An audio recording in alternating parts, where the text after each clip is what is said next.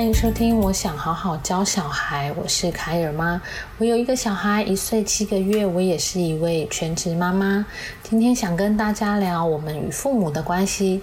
那今天是本季的最后一集哦，一直都在过去，一直都在聊教养小孩的一些呃观念，然后我觉得一些很棒的一些理论啊。然后分享给大家。那今天为什么要忽然聊起我们跟父母的关系呢？我在开有出生以后啊，我常常会去细想我的父母过去是怎么把我就是教长大的，然后他在我的各个阶段是怎么教育我的。有时候对于他打我这件事情，嗯，会比较强烈的印象，那甚至心中还会有一点呃恨的感觉。那我觉得到了现在二十几年过后，我甚至有时候还会很生气的跟他说：“我们在小时候你都会打我。”但是静下心以后，发现很可怕，都过了这么久了，哦，这样生气的感觉居然没有消失。那当然，我还是很爱他们，很关心他们的。健康啊，关心他们的生活，但是有时候我们就没有办法好好的说话，特别是要呃争输赢比高下的时候，就会越讲越大声，好像大声就赢了。这是我之前有聊过的权力斗争。那今天跟大家聊的是我在一本书，呃，叫做《爱从接纳自己开始》看到的观点，并且我自己也在努力的学习当中啦，希望可以透过呃自己一直不断的修炼，可以修复自己与父母的关系。那也希望对你们会有帮助。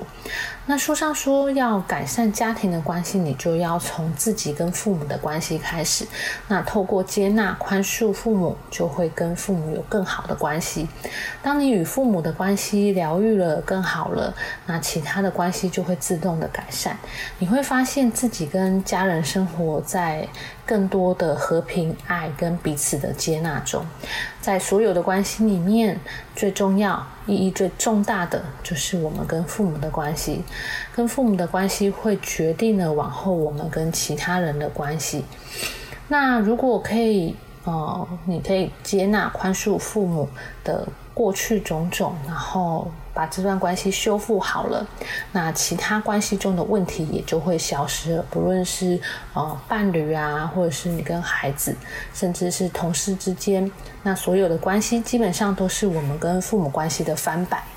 我们的生命中所有的关系大多都是复制小时候跟父母的关系。在小时候受了伤害，自然很少人会有，就是还小嘛，因为那时候根本就不知道要如何消化这些痛苦。那大多数的孩子都不知道要如何处理这样的伤痛。如果小时候受了伤，那就会透过某种的方式把伤痛发泄在我们生命中的其他人身上。许多人都会相信啊，处理一段伤痛的关系，最好的方法就是切断关系。我真的深信这一点，因为啊，我自己在跟一一些朋友，或者是甚至不是朋友的人，在呃相处上有什么不好的关系，我就会选择逃避。我自己觉得是一种逃避的方法，就是马上切断这个方这个关系。我觉得这样我们就不用去哦再去面对这样一个痛苦的关系。然后我们都觉得这个分分开的方式是最快也是最好的。但是我们跟父母亲却没有办法。我们对父母的愤怒跟抱怨，也许是呃情有可原，因为他们对你不好，你自己会觉得本来。他们就没有对我很好，或者是他们没有满足我们的需求。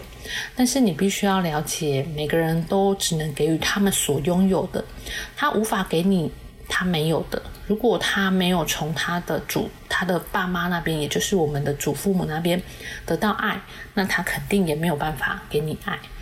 那我们常常没有把。自己的父母视为人，我当然觉得这边讲的有点严重啦，也不是说没有视为人，就是，呃，我觉得应该是说一个优先顺序，在我们常常人际关系中，我们可能会以朋友或者是呃其他人为优先，然后父母总觉得他是最可以包容我们的，所以当我们在看见他们是渴望爱的，对生命有自己的期望，觉得没有安全感的人。在孩子的眼中，我们往往没有把父母视为较重视的人。对其他的关系里面，或者大多数的关系里面，我们都可以很包容，但是我们却无法包容自己的父母。我们通常都会把父母的所作所为视为理所当然。那如果你没有办法宽恕，你可以做的最好的事情就是拥抱你的伤痛，拥抱你童年时期呃父母亲对你的呃不好，然后或者是你觉得不公平的地方，那你抱着不批判不谴责，你就。包容父母吧，然后宽恕父母对待你的方式，然后好好的去感受过去的那种痛苦，让我们透过接纳与宽容，疗愈跟父母之间的关系，这就会强烈的改变我们的内在。我们就可以在生活中吸引更多更美好的事物。那我觉得在读完以后，我觉得不见得是跟父母的关系，包括可能过去你有跟呃朋友或者是跟伴侣之间有很不好的关系。当你全然的接受它，其实这这些过去的伤痛就不至于会影响现在或未来的你。那我自己觉得蛮有帮助的，那希望对你们也很有帮助哦。谢谢您的收听，我们之后可以好好的期待下一季哦。下一季会有一个全新的主题。今天跟你的孩子说我爱你了吗？让孩子知道你爱他，让他更有安全感。想听更多教小孩的分享，欢迎留言给我。